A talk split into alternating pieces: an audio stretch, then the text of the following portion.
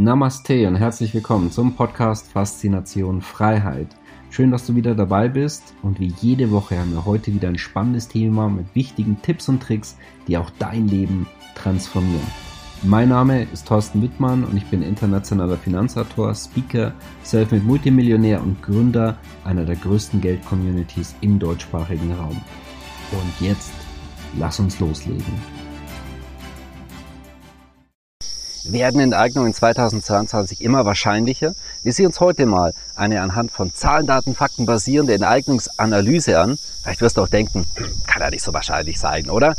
Vielleicht wird es sich durch dieses Video ändern. Wird auf jeden Fall sehr interessant. Mir ist wichtig, dass wir das neutral und nüchtern als Thema einfach mal anschauen. Ich habe mir da intensiver auch nochmal aktuell Gedanken gemacht. Ich gebe dir am Schluss auch meine persönliche Meinung. Wahrscheinlichkeit sehen wir es in diesem Jahr oder wann, wie auch immer an die Hand. Und wir sehen uns auch mal an, wie war es denn in der Historie überhaupt. Also ein ganz spannendes Thema heute in Faszination Freiheit. Herzlich willkommen hier aus dem entspannten Südamerika in einem, ja, vielleicht nicht ganz entspannten Thema. Denn es gibt einige gelbe Signale und vielleicht sogar schon dunkelgelb. Also, was ich damit meine, schauen wir uns das mal gemeinsam an. Schön, dass du wie jeden Freitag wieder mit dabei bist. Und erstmal, wie ist es denn in der aktuellen Situation überhaupt? Und schauen wir uns mal die wichtigen Faktoren, die hier eine Rolle spielen. Weil wenn, immer wenn Staaten mit dem Rücken zur Wand standen, werden Enteignungen deutlich wahrscheinlicher. So, sagen wir uns mal die Verschuldungssituation. Nicht nur in Deutschland, in der EU, auch weltweit. Die kennt eine Richtung und zwar nach oben sehr deutlich nach oben. Deutschland hatte im letzten Jahr die höchste Neuverschuldung, die wir jemals seit Bestehen der Bundesrepublik hatten. Und das sind wir im Prinzip immer noch Klassenprimus. Also Verschuldungssituation ganz klar steil nach oben. Wie ist es dann weiter mit der Notenbankbilanz? Die EZB, sie hat sehr, sehr stark interveniert, damit es nicht zu einem Kollaps kommt, damit verschiedene Unternehmen und Staaten, vor allem der EU-Zone wie Italien beispielsweise, nicht insolvent und pleite gehen. Und das sehen wir anhand der Notenbankbilanz, wo, davon kann man ausgehen, viele Ramschpapiere mit enthalten sind. Und es geht ganz klar und deutlich nach oben. Ja, ist erstmal gut, wenn vielleicht kurzfristig das Geld- und Finanzsystem geklärt wird, beziehungsweise das heißt geklärt wird, erstmal nur unterstützt wird. Löst es die Probleme? Stehen die deswegen besser da? Brauchen die vielleicht nicht noch viel, viel mehr Geld? Ja, weil sich diese Verschuldungsspirale immer weiter nach oben dreht? Nun ja, es wird ignoriert, es wird nicht wirklich diskutiert. Von den Marktteilnehmern einfach so la la la la la la la la. Ne? So, und was ist mit den Geldmengen? Weil ganz klar, wenn viel Geld gedruckt wird und Umlauf geht, in Europa, es geht nach oben, nicht ganz so steil wie in den USA, aber es geht deutlich nach oben, hat sich seit Einführung des Euros mehr als vervierfacht immerhin. Das klingt übrigens auch irgendwie nicht so nach bereits offizieller Inflation, was wir ja lange Zeit hatten von 1, 2 Prozent inzwischen ja bereits offiziell 5%, wobei man immer sagen muss, ich finde, der Winston Churchill hat es sehr, sehr gut zusammengefasst. Ich glaube keiner Statistik, die ich nicht selber gefälscht habe. Weil so ein Warenkorb ist ganz einfach, das ein bisschen anzupassen und so, dass dieser eben, ja, so das Ergebnis hat, das man haben möchte. Das ist ganz einfach. Also ich meine, Frage an dich, glaubst du so, die Währungshüter und Staaten und Co. haben Interesse daran, dass dir beispielsweise gesagt wird, hey, vielleicht ist die reale Inflation schon bei 8%, bei 10% oder noch höher? Das heißt, wenn du Bankguthaben, Lebensversicherung, Bausparen hast, du verlierst Geld. Jeden Monat, jede Woche, im Prinzip jeden Tag. Für das, was du wahrscheinlich hart gearbeitet hast. Und deswegen, Geld ist Chefsache. Oder um es auch richtig zu gendern, Chefinnensache. Das heißt, du musst dich letztendlich selber darum kümmern. ansonsten wirst du vielleicht so irgendwie die, die Erfahrung haben, so, ist irgendwie nicht mehr so viel da. Und es ist historisch schon immer wieder unbewusste Menschen, die sich nicht mit solchen wirtschaftlichen Zusammenhängen auseinandergesetzt haben, hat das Ganze ereilt. Deswegen ist es so wichtig. Deswegen ganz toll, dass du dieses Video anschaust und ja, informiere auch gerne andere Menschen. Gerne teilen, liken, kommentieren. Das ist ganz, ganz wichtig in heutigen Zeiten. Ja, und der Faktor Nummer vier, Enteignungen. Sie werden bereits diskutiert.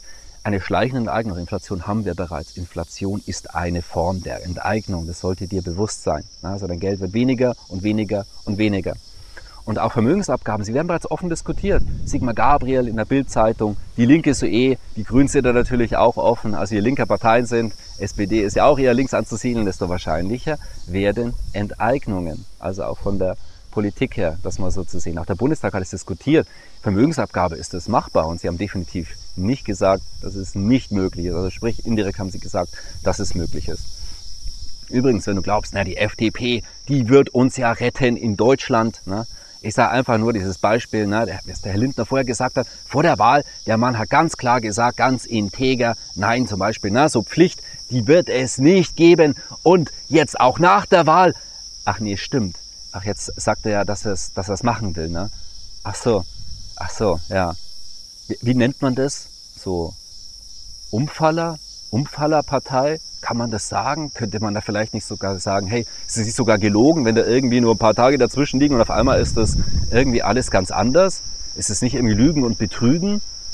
Ähm, also ich finde es dann übrigens schon spannend, wenn wirklich Menschen einfach das einfach so hinnehmen. Da wird gelogen und betrogen. Ich meine, wenn dein Partner dich einfach ein ums andere Mal belügt und betrügt, würdest du das akzeptieren? Wahrscheinlich irgendwann nicht mehr. Bei der Politik, ja, das ist halt so. Und solange wird das Spielchen übrigens immer weitergehen. Solange Lügner gewählt werden, wird dieses Lügenspiel immer weitergehen, bis die Leute irgendwann vielleicht mal sagen, hey, wir haben die Schnauze voll. Also ganz einfach nochmal drüber nachdenken. Die die hat wirklich Macht. Wenn wir wirklich sagen würden, XY, wir wollen diese Person, da geht es jetzt gar nicht um Lindner, es geht allgemein, die, es spielt ja gar keine Rolle, das war bei den anderen ja genauso. Also, aber noch einfach mal drüber nachdenken. Gut, jetzt zum Thema Enteignungen. Jetzt, in welche Richtung, welche Tendenz geht das Ganze denn? Glaubst du, naja, also Verschuldungen der Geldmengen, das wird jetzt alles weniger na, oder es bleibt gleich oder wird es mehr? Weil dasjenige, was das Ganze wirklich verändern könnte, wenn wir ein absolutes Wirtschaftswunder hätten, die Wirtschaft, wow, sie geht massiv nach oben. Wie ist denn die aktuelle Situation? Wird es der Wirtschaft einfacher gemacht? Geht es auch wieder nach oben beispielsweise? Oder gibt es ja vielleicht Arbeitsverbote, es gibt weiteres Drangsalieren, weiterhin Angstmodus? Ich glaube, ich brauche dazu nicht viel zu sagen. Und da vielleicht mal hier ein paar Zahlen, Daten, Fakten. Ich weiß, es ist kein einfaches Thema, aber ich finde, diese Statistik, da ist wirklich verdammt viel drin, die wir hier sehen von Statista. Du findest sie auch auf unserem Blog und kannst dir wirklich mal das Ganze in Ruhe anschauen. Das empfehle ich dir auch, weil da steckt nämlich einiges drin. Wir sehen nämlich einmal, seitdem das Ganze begann, vor circa zwei Jahren, sind die Intensivbetten kontinuierlich nach unten gegangen. Das heißt, die Politik hat zugeschaut, wie sie kontinuierlich nach unten gehen. Jetzt mal so eine Frage, so die Gesundheitspolitik, sollte nicht dafür sorgen, dass es stabiler wird, dass es mehr wird? In Japan wurde das gemacht. Also irgendwie gibt es da Staaten, die haben das erhöht. Und bei uns wird es weniger und weniger und weniger. Dann auch die Pfleger, die extrem wichtig sind, die einen Wahnsinnsjob machen. Wäre es vielleicht nicht eine Idee, man würde den Anreizen setzen, bevor man da wirklich Abermilliarden in Kurzarbeitergeld hineinsetzt, wäre es da nicht vielleicht sinnvoll, einen Bruchteil davon dazu setzen, dass die mehr finanzielle Anreize haben, dass mehr Leute da hineingehen. Nein, wird nicht gemacht. Es gibt keine Anreize. Es wird einfach ignoriert. Ja, ist so blöd. Also immer weniger Betten, weniger Pfleger. Politik so, äh, ja, doof. Aber deswegen sind wir kurz davor, dass es auseinanderbricht. Ja. Also, für mich persönlich ja, ist das entweder Inkompetenz oder Absicht. Und deswegen, ganz ehrlich, ich glaube, das sind nicht die hellsten nur draußen, absolut. Aber ganz ehrlich, so blöde sind die auch nicht. Was du daraus magst, kann ich dir selber überlassen.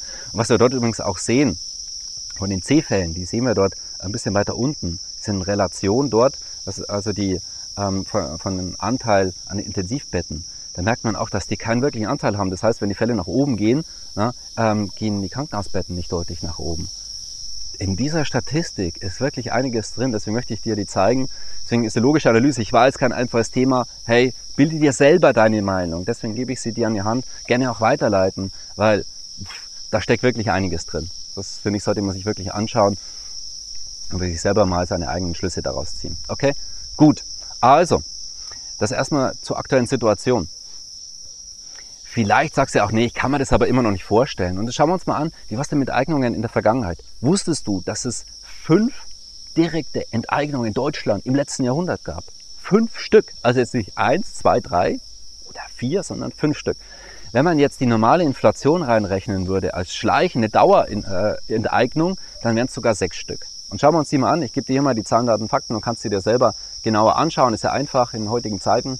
1952 Lastenausgleich, 1948 Währungsreform, 1924 Hauszinssteuer in der SPD, 1923 Währungsreform nach Hyperinflation und 1919 Reichsnotopfer.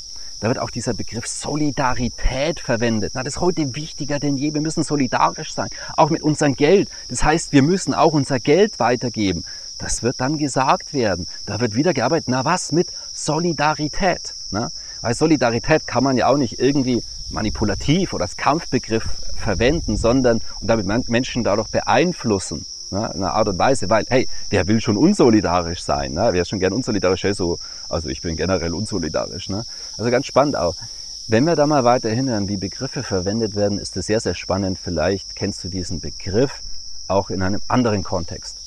Einfach mal nur drüber nachdenken, weil Sprache erschafft nämlich Richtungen. Okay, ich formuliere es einfach mal so. Ne? Gut, also, wie, wie ist die Zukunft? Das ist eine Frage, die du dir beantworten solltest. Weil ich will dir keine Meinung vorgeben. Hey, was glaubst du Verschuldungen, Geldmengen und Co.? Wo geht's hin? Gehen die nach unten? Bleiben die gleich? Oder gehen die möglicherweise deutlich nach oben? Was schätzt du? Ja, übrigens auch mal Frage, wie viel Geld ist davon eigentlich direkt an dich gekommen? Na, wo geht das ganze Geld eigentlich hin? Also, ja, hat im Prinzip an Großkonzerne und an Vetternwirtschaft bei den Staaten. Na, da gehen diese ganzen Gelder hin. Wir sehen davon nicht so viel. Also das ist einfach so ein Umverteilungsprozess, der im Hintergrund läuft. Na, für diejenigen, die sich damit beschäftigen, die können das Ganze sehen und verstehen. Und auch im Übrigen, auch ganz interessant, Vermögensregister soll ja kommen, wo dann schön notiert ist, wo du was alles wie hast. Ne?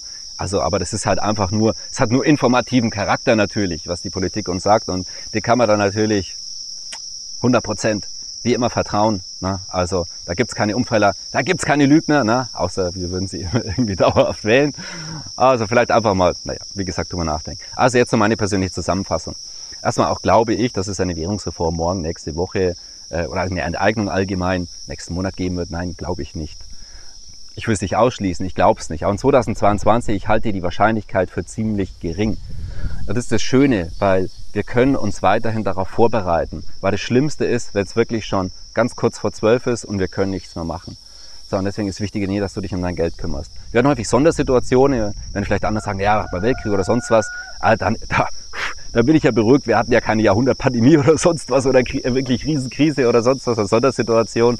Na, da, da war ja nichts. Na, es ist ja alles ruhig und entspannt. Ne? Absolut. Von dem her, hey, es ist noch relativ ruhig und ich kann dir einfach nur empfehlen, kümmere dich darum. Ähm, wir haben aktuell wieder ein paar Termine von unserem Geldsicherheitstraining. Du kannst dich unterhalb diesem Video eintragen. Da haben wir eineinhalb Stunden Zeit, uns mit diesem Thema auseinanderzusetzen. Viele Enteignungstipps und Tricks. Geldsicherheit, ich zeige dir konkrete Geldanlagen, die ich selber nutze und warum, wieso, weshalb. Und du kannst dir einfach nachbauen. Also findest den Link unterhalb von dem Video. Wenn, es, wenn, es, wenn du es wichtig fandest, dann bitte gib es weiter. Denn viele Menschen haben davon keine Ahnung. Und es ist einfach wichtig, sich selber seine Meinung zu machen. Ich will sie dir nicht vorgeben. Hey, du hast viele Zahlen, Daten, Fakten erhalten. Hey, so what? Was immer du daraus machst, es ist komplett deine Entscheidung. Es ist dein Leben. Ne? Auf jeden Fall, ich wünsche dir nur das Beste. Und ähm, ansonsten, damit du keine Tippausgabe verpasst, Link unterhalb von dem Video, trag dich dort ein. Wir sehen uns nächsten Freitag wieder. Wieder ein spannendes Thema. Versprochen. Also, bis bald. Herzlichst aus Südamerika, dein Thorsten Wittmann. Schön, dass du wieder dabei warst. Wenn dir der Podcast gefällt, erzähle gerne dein Umfeld davon, sodass auch dieses von den Inhalten profitieren kann.